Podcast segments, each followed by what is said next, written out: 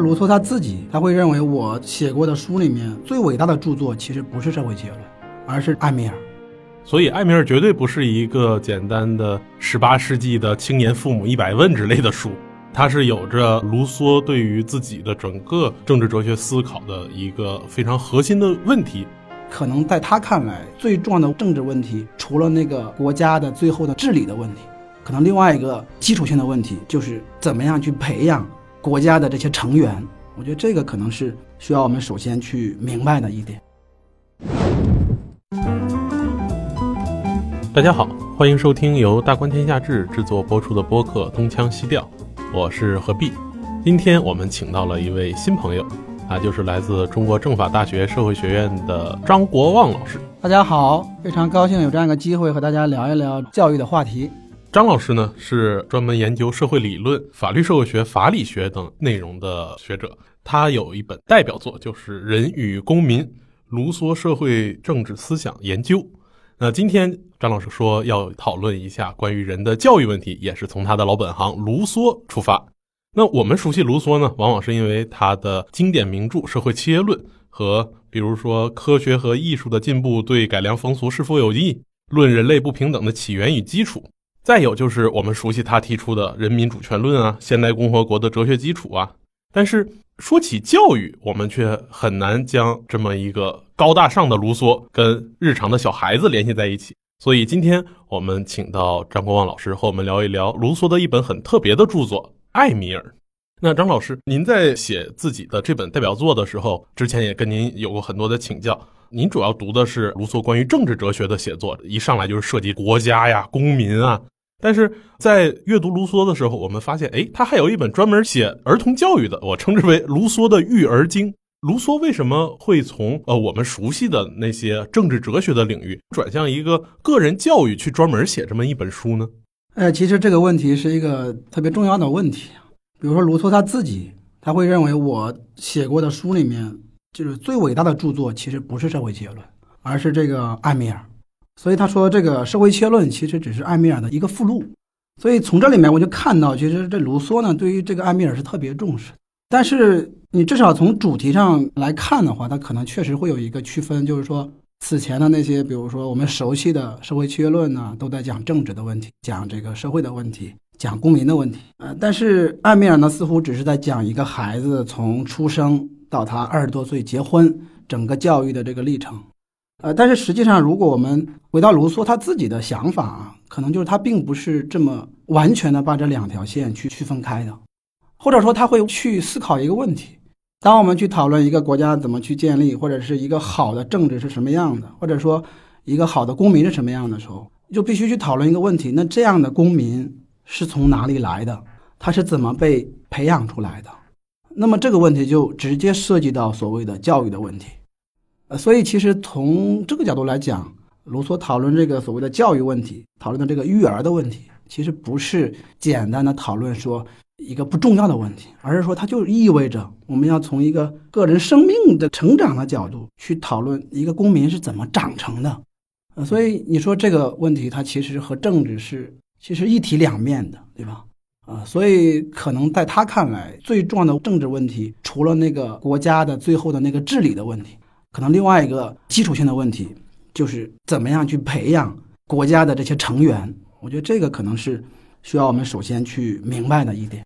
所以，艾米尔绝对不是一个简单的十八世纪的青年父母一百问之类的书，它是有着卢梭对于自己的整个政治哲学思考的一个非常核心的问题，由此才出来的。那说到这本书，这本书的书名其实就是这本书的主人公艾米尔。卢梭是讲这个艾米尔是如何成长起来的，而这个主人公在书的一开篇的时候却非常的奇特。您讲现代共和国的公民应该是怎样一个人，如何成长起来？但艾米尔一出生就似乎跟我们普通人有很大的不一样。说他是名门之后，但是卢梭一定要在书里面把他写成一个孤儿，然后为这个孤儿再去找一个导师。所以虽然他是讲一个儿童的教育，但是在这里面却没有父母，而是卢梭讲这是父亲的一个朋友，但实际上都是一个假托。他其实就是在写自己理想中去怎么育儿的状态。但是孩子的成长怎么能没有父母？卢梭为什么要做这样一个非常奇怪的设定呢？其实如果你去读暗面，就会马上面临的一个问题，因为这个艾米尔这本书呢，它的副标题就叫《论教育》。其实这本书的最初的写作的这个缘起，就是因为有一个他认识的朋友啊，那个朋友是一个孩子的母亲，要求这个卢梭说：“你给我写一个关于孩子成长的教育的方面的，就是类似于这样的一个文本，然后帮助我去育儿。”其实一开始确实有这样的一个最直接的一个动机，但是后来卢梭说：“我自己写着写着，发现这个主题完全没有办法仅仅用非常短的篇幅，对吧？用一封信的方式去完成。”所以他最后说：“我不得不把它写成了长达六百多页的一个长篇的巨著。”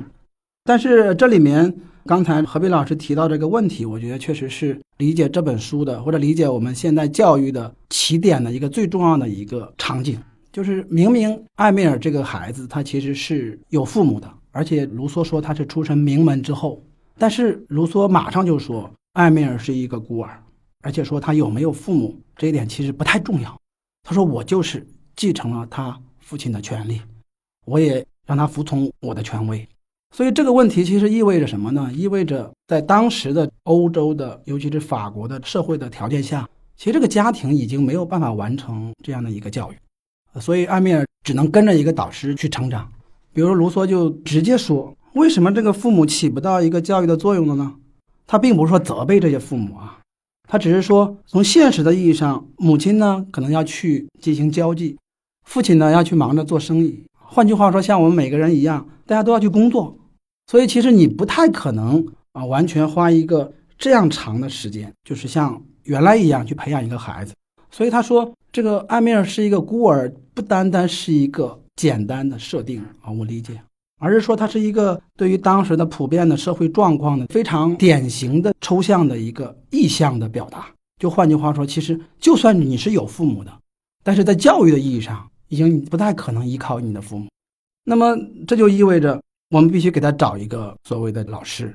但是卢梭对于当时的法国的以及欧洲的这个教育，他有一些特别不满的地方。啊，这个其实是从他最早写《论科学艺术》的时候就已经提出来了。比如他会看到整个法国当时的这个教育，其实和我们当下的教育会有一些特别类似的弊端，就是孩子很早的时候就开始被要求去学各种各样的知识、各种各样的礼仪、各种各样的说话的腔调、各种各样讲礼貌的方式。换句话说，这个孩子从可能很小的时候还不懂得那些言辞的时候。就已经被要求去记住这些知识，记住这些怎么和人用礼貌的方式进行表达，这有点类似咱们中国人说的“少年老成”。没错，呃，所以这个卢梭当时就特别的担忧，就说如果是这样的话，那每一个孩子最后都会被培养成一个像什么，像一个大头娃娃一样，这个身体很小，他的心智其实也很小，但是他的脑子里面装的这个东西就是巨大无比，以至于这个孩子其实。没有办法平衡的去过自己的生活，他会被自己的这些知识所主宰，会被这些知识的背后的那个想象力所这个笼罩。他其实不知道怎么去满足自己的这些超出自己能力的需求。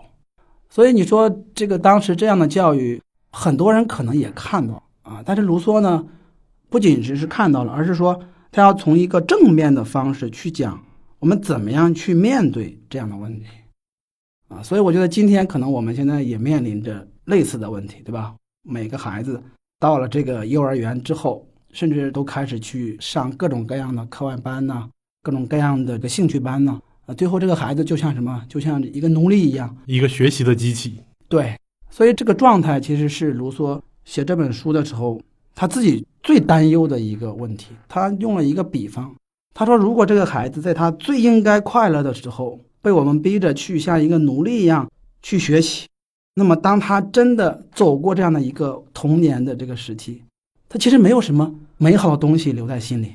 这意味着将来他的整个的漫长的一生就是需要什么样的方式去度过啊？我觉得这可能会成为一个大的问题。所以这个意义上，卢梭写的这本《艾米尔》非常有一种历史性的预见和远见。其实刚才您讲到他对于艾米尔身份的设定背后的这样一个洞见，也恰恰印证了后来我们讲到了现代社会，我们习以为常的就是义务教育，各个国家都将义务教育当做本国现代化的一个很重要的指标。这恰恰是说明，在现代国家的运转之中，当成年人父母双方都要去工作的时候，国家以这种非家庭的方式，将孩子从六岁开始就要接受学校的教育，一直把它制度化，制度化到十八岁。所以，这个意义上，卢梭虽然在十八世纪那个时候，现代国家的义务教育体制还没有建立起来，但是他的这样一个洞见，其实也昭示了现代社会人成长的过程中可能会遇到的一个状态。那介绍完安米尔的主人公之后，其实就立刻介绍到这个孩子最初的状态，就是他是一个婴儿。其实我们现代人一提到婴儿呢，第一反应都是熊孩子。因为无论是乘坐飞机、火车，甚至是想静静的在公共场合喝杯咖啡、看会儿书的时候，周围总会有婴儿的啼哭声打断自己，甚至成为了网上热议的话题。但卢梭对于婴儿的哭却有一个很独特的论断，他说这是婴儿在不能说话的时候唯一去表达情感的方式。您在现实生活中有没有遇到这种婴儿的哭声对于您的这个打扰？你是怎么理解卢梭对于婴儿哭的理解？卢梭在书里面，他其实是按照一个孩子成长的顺序来讲的，说先讲的就是婴儿，接着讲的就是儿童，最后是青年，然后是到了青年之后可能要成家，其实就是从出生大概到二十五岁左右，差不多是我们每个现代人可能你经历的最漫长的教育的这个过程。所以刚才这个何必老师提到的这个现代的义务教育，我觉得其实是特别能够体现他在理念上。其实完全继承了卢梭的理解。其实后来你如果读康德或者读社会学家托尔干，他们都明确说过，卢梭的这样的一个教育的理念，虽然你看起来是一个导师对一个孩子的培养，但实际上这个模式它是有一个非常强的象征的意义。最后，其实这个象征的意义在现实中就变成了国家所设立的这样的一整套的教育的制度，对于一个孩子的一个接管。所以，当这个学校接管孩子的时候，其实他是接管了父母的权利，也接管了父母的权威。从这个地方来讲的话呢，我们有时候可能会需要去看到导师和孩子这个关系，其实在现代社会仍然是存在的，只不过说变成了这个孩子和学校里的老师的关系，或者和学校本身的这样的一个关系。这是一个我觉得大的前提。哭的问题其实是一个孩子成长过程中特别日常的一部分。这两年刚好我孩子也是处于这个阶段，所以我觉得这个读卢梭的书的时候，你就会发现卢梭对很多问题的理解会给你很多启发。比如说，哭的问题是一个孩子最日常的生存的状态，就他不舒服，他一定会用哭声来表达，因为他还不会说话。那么卢梭就说，哭这个问题呢，是一个我们特别需要注意的，是因为这是孩子最早的。对于这个世界去发出信号、建立关系的一个尝试，而这个尝试如果我们把握不好，它可能就会变成一个特别不好的关系。比如他举个例子，他说：“呃，一个孩子可能因为饿了或者因为想睡了，他哭，这个是你一定要去满足这样一个需求啊，你要听懂他的哭声的这个信号。但是如果这个孩子他不是因为这些自然的需求、生理的需求，而是因为说他特别想让你过来。”啊，让你看他，或者让你来安慰他，这些超出自然的需求，很有可能卢梭就说，这个时候就会有一个危险，就是孩子就开始什么，开始去学着去命令别人了。这个时候已经开始有某种命令别人的危险了。那么这个时候，作为父母，作为在他身边的人，就一定要去尝试着分清楚，什么是他自然的那些需求，什么是超出这些自然的需求。啊，如果你把所有这些都混在一起，他只要一哭你就过去，只要一哭你就过去。最后他会有一个特别强的印象，就是我只要哭，我就能够让你们走到我身边。所以啊，卢梭打了个比方，那这个孩子从一开始就变成了一个主人，把所有其他人可能当成他的奴仆，这是一个特别不好的信号。所以他说，我们一定要从一开始就关注哭的这样的一个信号，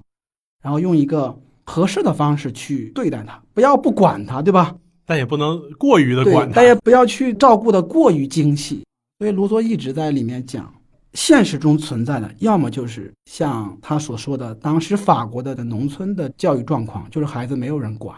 要么呢，就是像他所看到的巴黎的这些上流社会，他们就是管的特别的精细，以至于这个孩子根本不需要活动，不需要努力，不需要去尝试，就可以得到他想要的任何东西。所以他说，其实这都是。偏离了自然，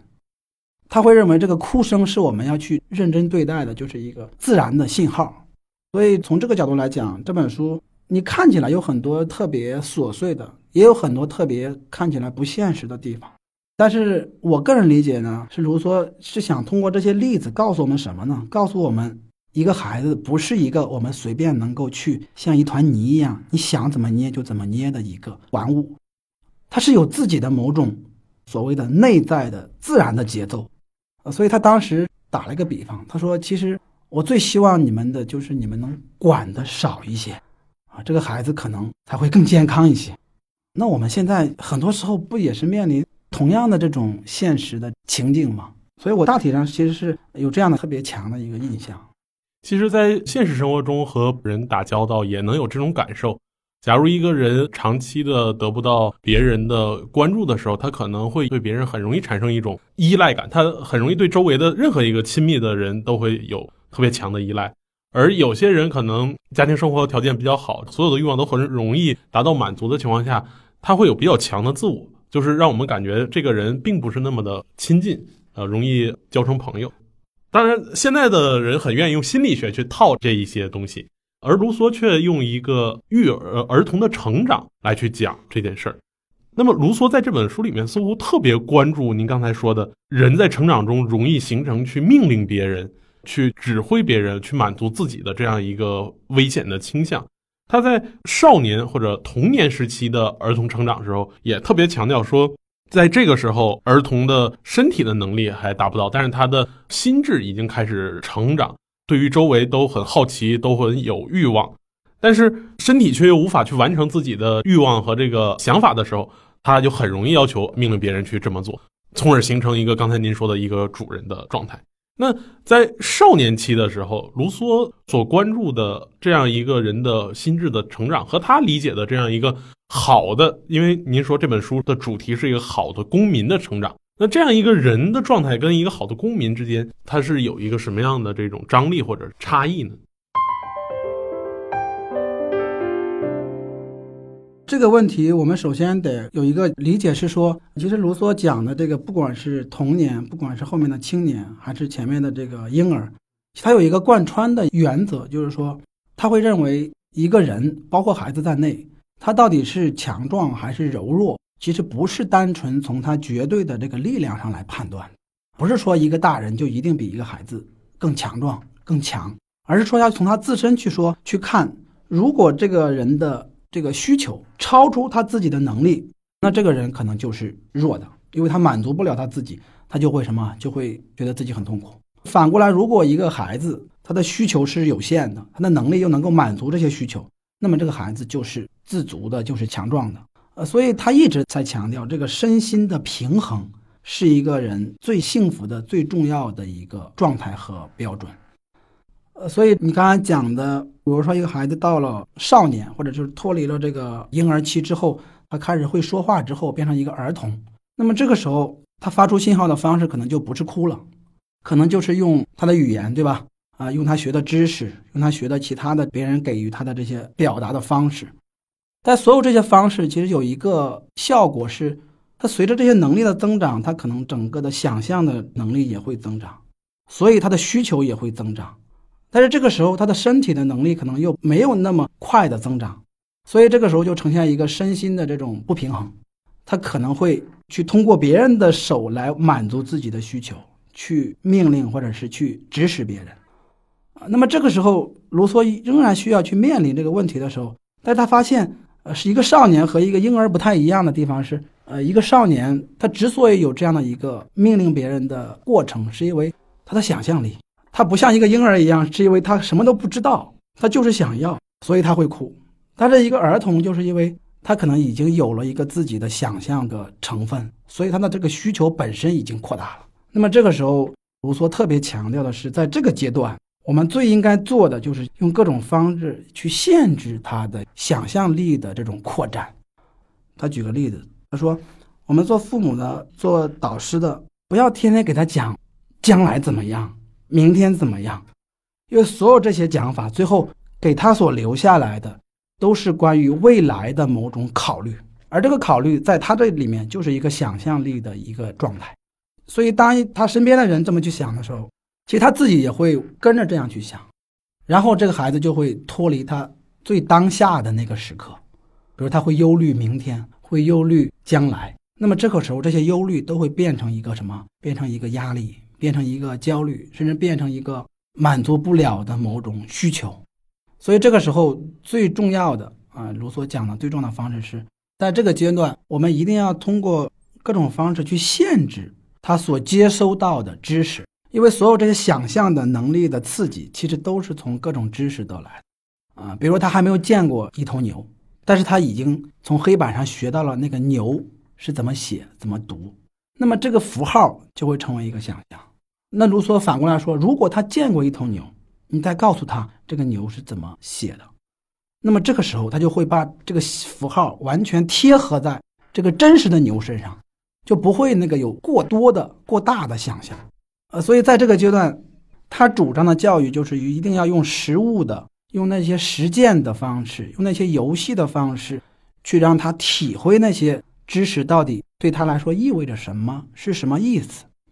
而不要完全的去教给他，他不理解其意思的那些灌输的这些所有各种各样的我我们想让他学的这些东西。其实最后他他最后可能也没有学会，他最后只是成了一个刺激他想象的某种催化剂。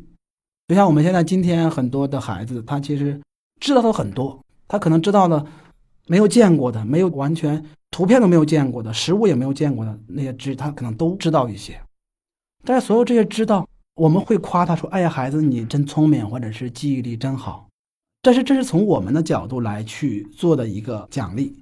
可是从孩子的状态来讲，卢梭可能会认为这样的一个孩子，他最后特别的危险是说，他其实始终是被他的想象的这一部分所控制啊，以至于他可能没有办法认真的去了解去。学习他身边的那些真实的东西，这个时候，这个孩子就变成了一个成人，过早的变成了一个成人，以至于他总是生活在未来，总是生活在对未来的忧虑之中，总是生活在自己的想象所带来的恐惧或者是欢乐之中。但是这些不是真的，所以对一个孩子来讲，就是一个特别有害的一个东西。这个意义上，不得不映照当下的话，的确，像现在的教育，很大程度上。几乎和卢梭的这样一个设想是相反的，就是我们一直都在强调不能输在起跑线上，怎么让孩子主动的去学更多的东西，以至于我们说，不仅大学在内卷，很多人从幼儿园就开始卷起来了，越来越卷。这个问题其实我觉得是一个特别有现实意义的一个话题，因为我们可能大部分人，只要你将来结婚生子，可能你都需要去面对的。可能有时候你你也不太愿意去以那种方式去让孩子变成一个学习的机器，但是有时候你可能迫于压力，对吧？最后你还是选择了这样的一个道路，所谓的这个不输在起跑线上。但是如果我们回到这个教育本身，其实卢梭不是没有看到这些现实的压力，比如说当时在法国，其实也是同样有这些过早的知识化、过早的去进行教育的特别强的潮流。卢梭呢，也并不是说。完全给你设想一个不能实现的一个理念，对吧？而是说，当我们明白这个孩子他有这样的所谓的自然的成长的节奏的时候，那我们我们去考虑这些现实的这些要求的时候，是不是会让我们更有一个另外的视角，让你去平衡自己的那些焦虑啊？比如说，可能你就会在给他报兴趣班的时候，你就会考虑到，哎呀，这个孩子是不是也有他自身的所谓的学习知识的这个阶段和局限？不是说我给他学了什么，他就能够得到什么。那么这些，我觉得可能都是需要我们去关注这个话题。可能对于卢梭来讲，卢梭可能不会同意所谓的输在起跑线上，因为他可能会认为每个孩子他的状态是不一样的，就没有一根统一的起跑线，对吧？这个起跑线在哪里呢？当然这么说呢，可能会有一些空洞。我是觉得他至少提供了一个。我们去理解一个孩子是什么样的一个视角，啊，因为当我们把他当成一个学习的机器的时候，我们就仅仅是把它当成一个实现我们的设想的一个工具，那么这是不公平的，对于一个孩子来说是不公平，呃，所以卢梭说，我们能不能去站在一个孩子的角度去体会一下，去设想一下，然后我们去做一个平衡，让他去能够在这样的一个时期去完成一些。他自己应该完成的那些任务，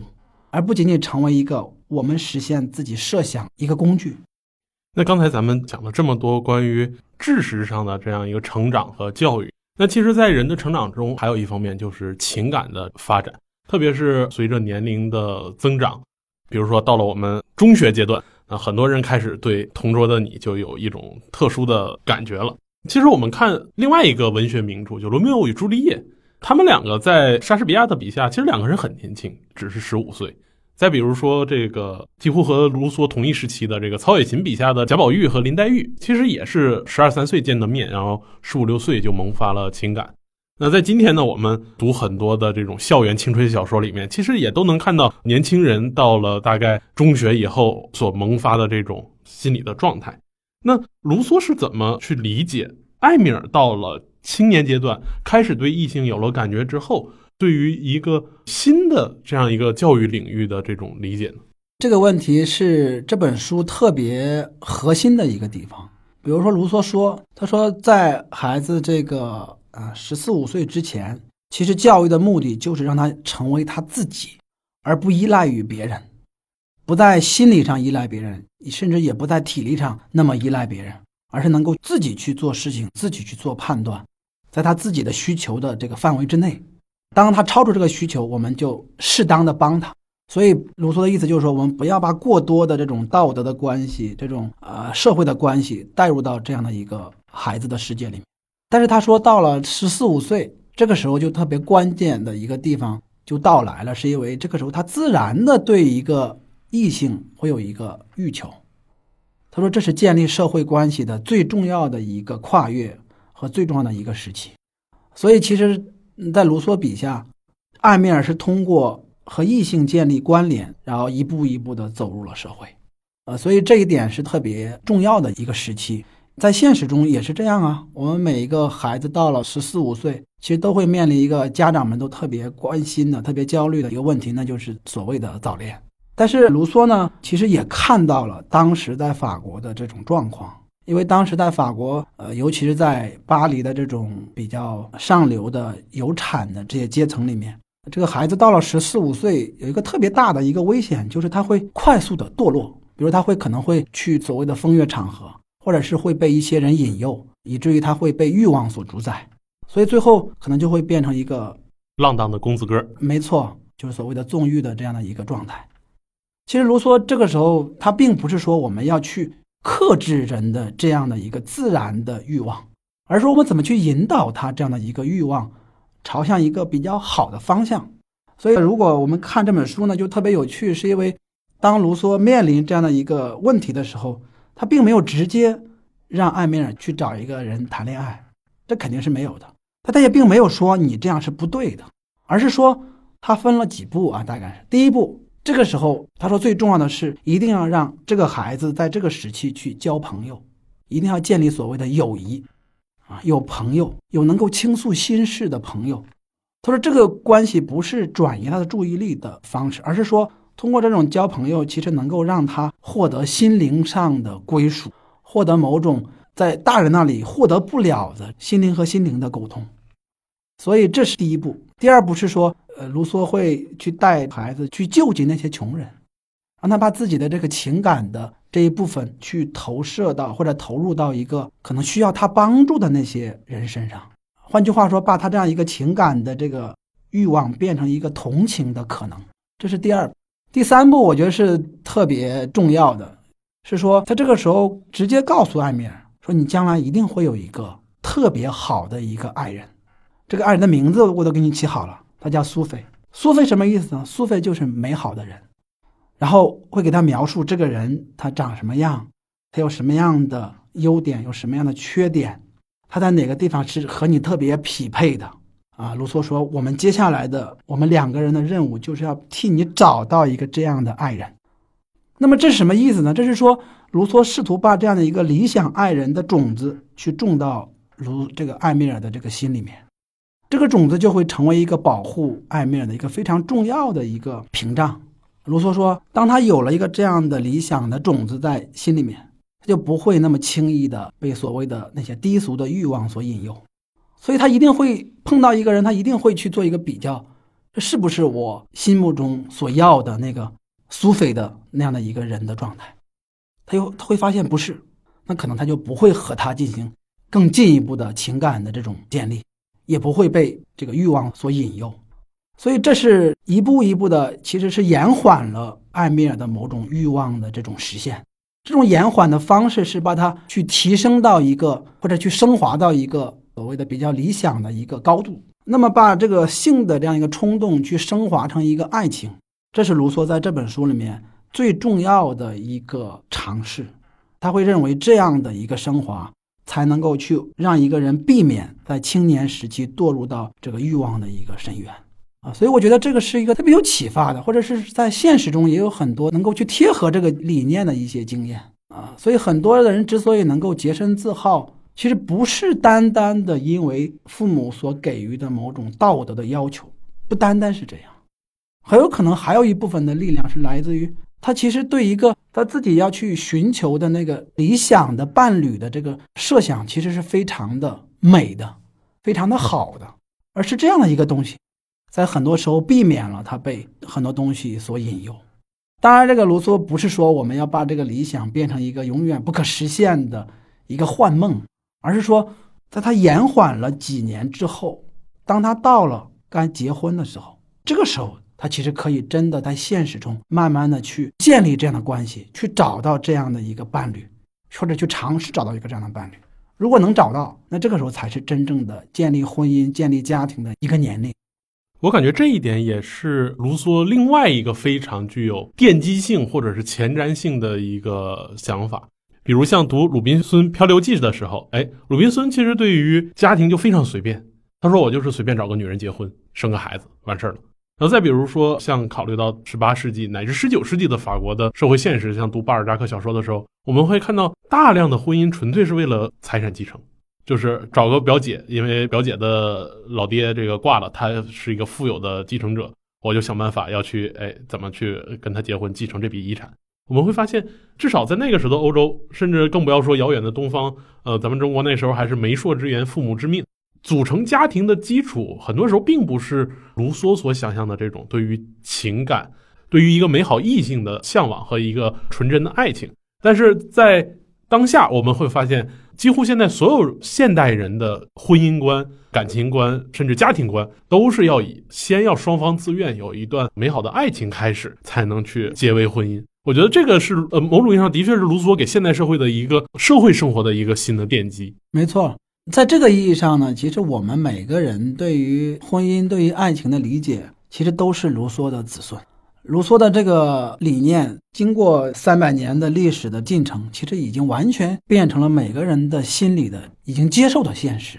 所以这个时候，我们如果回头再去看，你会发现卢梭的那样的一个对于人性的理解，对于现实所提出的这种要求的回应，其实特别具有想象力的。所以，这个用一个所谓的理想爱人的美的这样的一个升华，然后去提升可能会堕落的，对吧？这种性的冲动。我觉得这个已经成了现代爱情的一个非常重要的一个动力，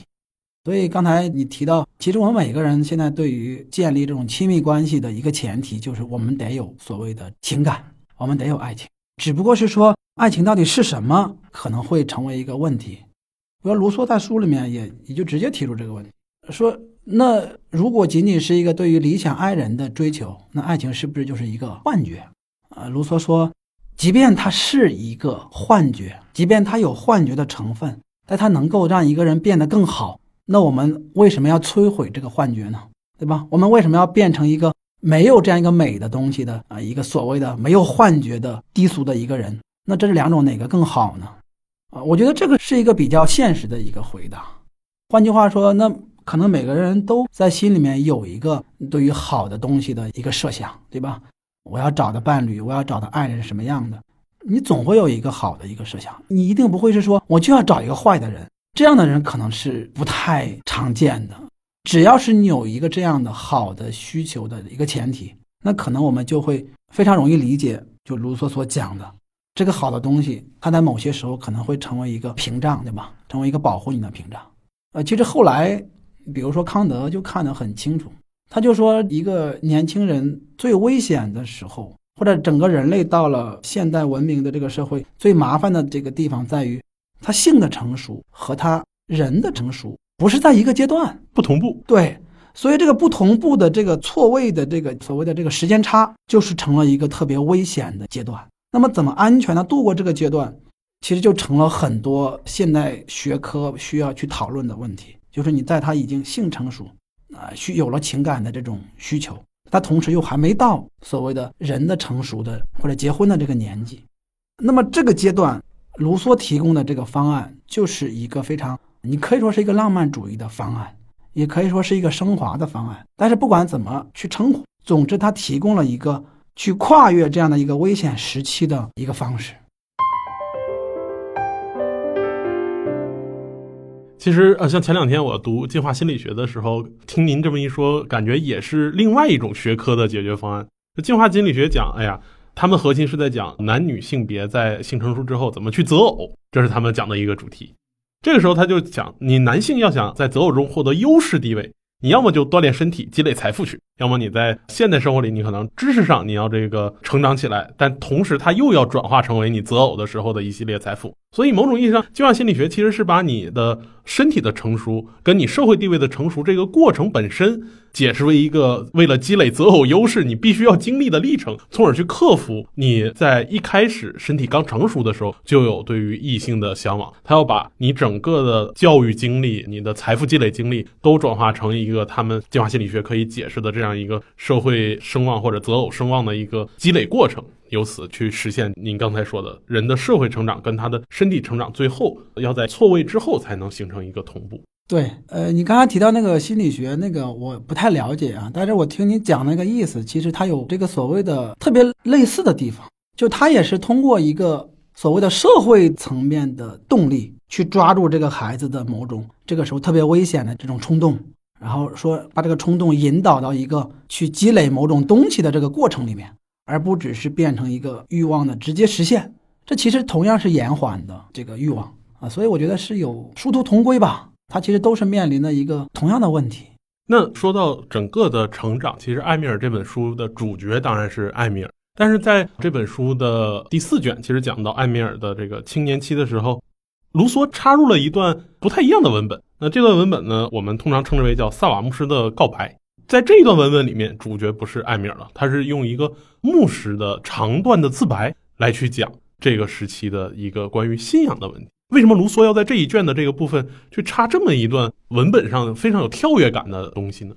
呃，这是这本书里面最难理解的。如果是从哲学上，或者是从这个社会思想上来讲，可能是这本书的整个的高潮啊。因为萨瓦牧师的告白后来成为一个特别重要的哲学文本啊。我觉得这是可能很多学者会讨论的。那就我们今天的这个话题来讲呢，呃，其实我们需要去了解有几个方面吧。一个是说。卢梭对于一个就是一个孩子到了十五六岁这样的一个青年的时期，他已经有了一个刚才我们讲的对于社会关系的、对于异性的一个需求。这个时候，除了刚才所说的那些转移他这个性的冲动的方式之外，呃，卢梭还认为，其实这个时候也到了一个所谓的去确立某种信仰的一个阶段。这个信仰当然不是传统基督教所讲的对于某种人格神的一个崇拜。而是说，他要去让艾米尔在这个时期去感觉到，除了你自己之外，还有个更大的自然宇宙的这个世界，也是有秩序的，也是美的，也是你身在其中的。而正是因为你在这样的一个秩序里面，你才有一个自己的位置。说的通俗一点，其实就是让一个青年人在这个时候能够去和自然、和天地有某种沟通，而不单单是活在一个自己的那个小的欲望的世界里面。所以，这同样是一个对于这样一个欲望的某种往上去升华的一个方式，这是一个。第二个是那个文本其实特别有趣，是因为那个萨瓦牧师讲的那个经历，就是和卢梭本人当年青年的经历是特别相关的。所以那个故事里面涉及到三个人，一个是艾米尔，一个个萨瓦牧师，另外一个就是卢梭本人。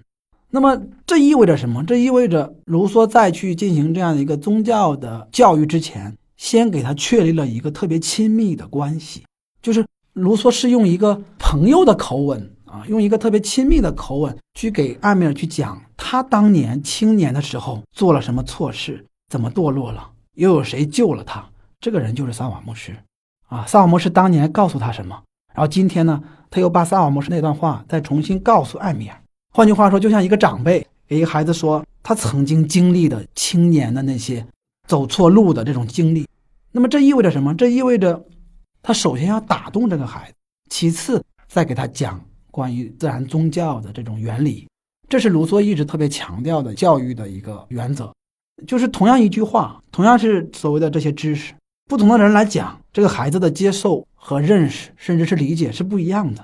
比如说，这个师生关系里面，我和你纯粹就是一个不那么熟悉的，只是来上课，我们没有什么其他的交流的一个师生关系。那我讲的纯粹就是知识，你听不听，其实我没有办法。但是卢梭强调是说。一个好的一个教育的模式，其实是说，首先建立一个情感的纽带，对吧？我和你有情感，我和你特别亲，那你讲话我才愿意听。所以，这个萨瓦莫斯的告白，这个所谓的宗教的教育是特别难的。但是，这个特别难的教育的阶段，卢梭借助的是一个特别亲的一个亲密的关系来进行的啊。所以，有时候我在上课的时候，我就和学生讲，我说为什么我总喜欢和你们有时候。课下或者是上课前聊聊天，我们轻松一下氛围，对吧？我说不纯粹是为了氛围，而是因为啊，如果没有这样的一个知识以外的情感的关系或者是感觉，那么很有可能我讲的其实对你们来说没有什么感染，也没有什么影响。但是当你觉得你和这个老师已经有了一些比较亲近的关系，对吧？那可能他讲的那些东西你会更愿意听，这是第二个方面。第三个方面是因为。这个萨瓦牧师告白这个信仰的这种教育，他对西方人来讲，他其实就是某种最基本的道德教育的一个起点。所以，这个卢梭去面对的整个当时欧洲普遍盛行的某种啊所谓的无神论，或者是狂热的这种有神论的一个潮流，而要去找到一个比较中道的啊，能够切合人心的这种确立道德的方式啊。所以，当我们有了这样的一个前提，啊，你就会发现那个自然的教育的宗教的这个内容，其实也不是那么难以理解啊，或者说你可能也并没有完全真的理解。但是当你感觉到这个人，对吧？他是因为和你亲近，和你有这种情感的关系，然后给你讲了自己青年的经历的时候，你可能首先会被感染到，而这个被感染的这个力量，可能才是去确立某种道德的问题的特别重要的起点。嗯，刚才咱们聊了这么多，艾米尔从婴儿到青年，甚至还关于他在精神上的成长，他关于情感上的成长。我们可以看到，卢梭虽然作为一个三百年前的思想家，但是他的思想内容和我们当下有着非常紧密的关联。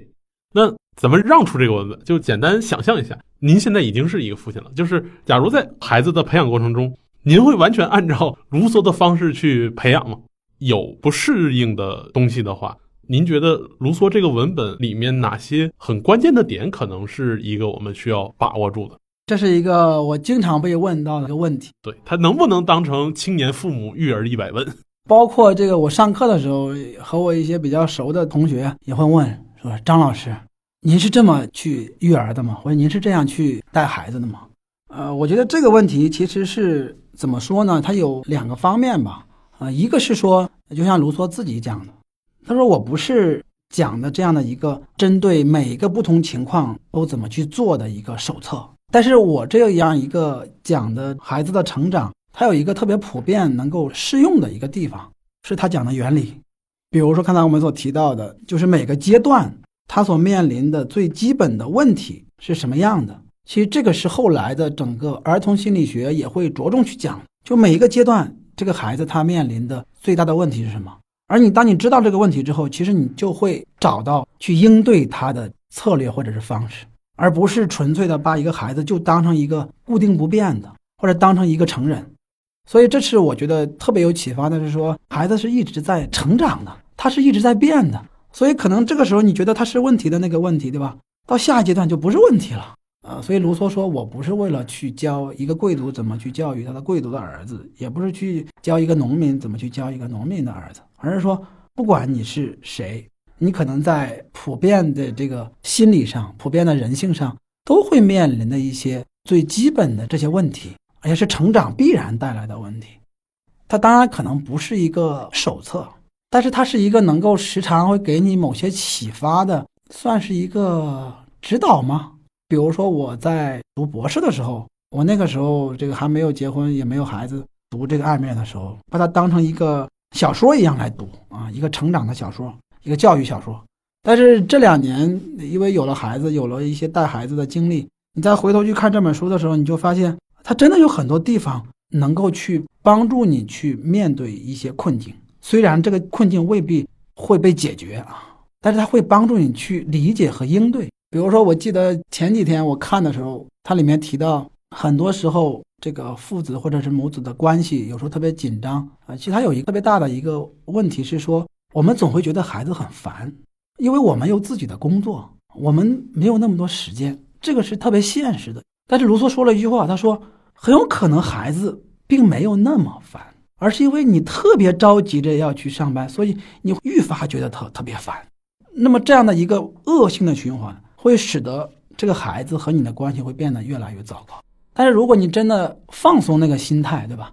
可能你去直面他给你带来的那个挑战。他可能也没有像你所设想的那么让人讨厌。换句话说，他哭对吧，也很让人烦。但是尤其让你烦的是，你因为他哭，你自己特别焦虑，可能会让你更烦啊。所以，怎么样从自己的这个紧张的世界里面去跳出一些，然后去建立一个轻松的或者宽松的一个家庭的关系，可能是是这本书其实是一直强调的。所以，如果你读到最后，把握一下卢梭讲的育儿的这个精神的话，我觉得他讲的有一个总的精神是说，我们要对孩子有信心，就意思就是说，你不要总是担心这个担心那个。当然，你肯定要做出某些牺牲，我觉得这是没有办法的。谁让我们对吧？选择了去生一个孩子，你总是会有一些额外的付出，这个是没有办法的。那么，在这个前提之下，你能够做的是说。当你对这样一个孩子，他的每个阶段是什么样的，有一个信心，可能你就不会那么无端的去紧张。所以卢梭总是在说，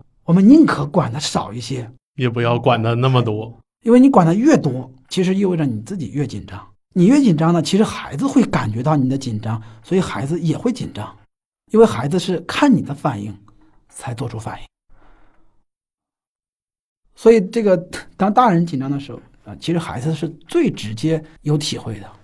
这个我觉得是特别有启发的。包括里面谈到的一些，就是刚才我们所讲到的某些具体的场景，对吧？你你应该怎么去应对？其实也会有一些特别有启发的地方。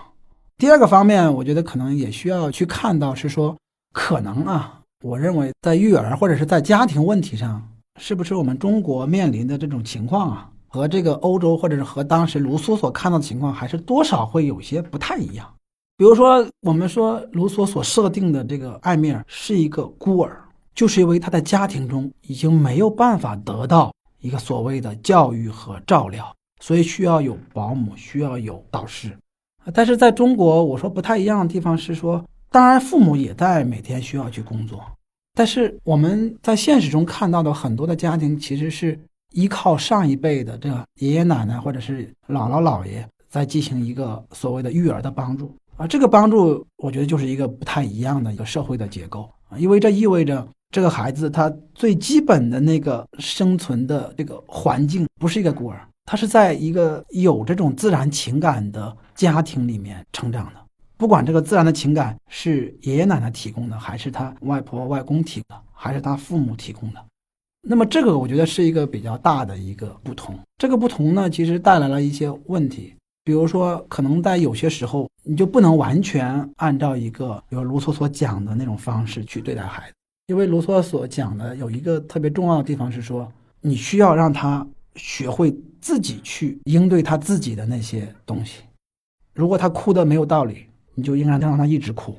但是这样的一个所谓的方式，可能在一个比如说有老人带孩子的这种环境里面，可能就不是特别容易实现，或者说就不是特别符合人性。我并不是说我们要纵容或者是溺爱他，而是说要在这样的一个里面做一个平衡啊，你不能因为要实现那样的一个育儿理念，育儿的理念，最后伤害了这个家庭中同样重要的自然情感的提供者或者这个关系的另外的那些当事人。我觉得这个是我们也不太一样的。但是大体上没有谁是完全按照一个教科书的这个理念去教育孩子啊。其实对于现在的年轻的父母，包括像我这样的父母来讲，可能最大的困境就是因为我们脑子里有很多的关于一个孩子应该怎么样、应该怎么去教育孩子的这些教条的理念，可能这个问题就来自于这里。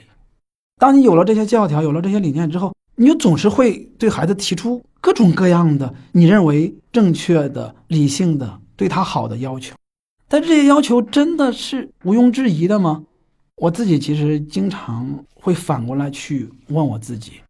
是不是恰恰因为我有过多的这种理念，你反而使得这个孩子其实你教育不好，或者是这个关系是建立不好？所以这个直面是这个事情本身。怎么样去直接和孩子建立一个这样的关系，而不只是说他一定要变成什么样，他一定要按照某种方式来成长，可能是每个父母都会需要去经历的自我改造的一个过程。至少我自己有这样的一个心路历程。其实不仅仅是自己成为父母，其实回想起自己成长的历程的这个过程，我们读埃米尔也会有很多共鸣的地方。那非常感谢国王老师今天来到东腔西调和我们分享了您关于卢梭的讨论，关于艾米尔的讨论，也有您自己作为一个父亲的这样一个亲身的体会。那非常期待日后您还有其他更多的东西和我们听众一起分享。再次感谢张老师，好，谢谢大家。